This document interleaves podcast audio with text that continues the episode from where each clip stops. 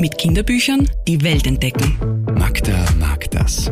Radio Superfly liest junge Bücher. Mach dir die Welt. Schon der Titel spricht Bände.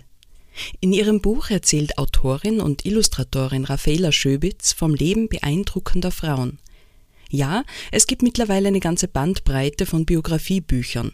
Besonders einflussreiche Frauen und Männer werden darin vorgestellt, und doch schafft das Buch Macht dir die Welt etwas Besonderes.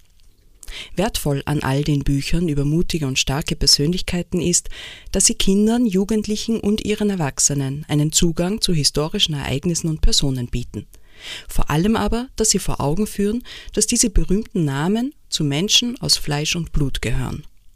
In Macht dir die Welt geht Raffaela Schöbitz noch einen Schritt weiter. Sie lässt die Frauen selbst zu Wort kommen, trifft gefühlvoll den richtigen Ton und schafft dadurch unmittelbare Nähe. Die Leserinnen werden direkt angesprochen und in praktischen Übungen zum Ausprobieren eingeladen.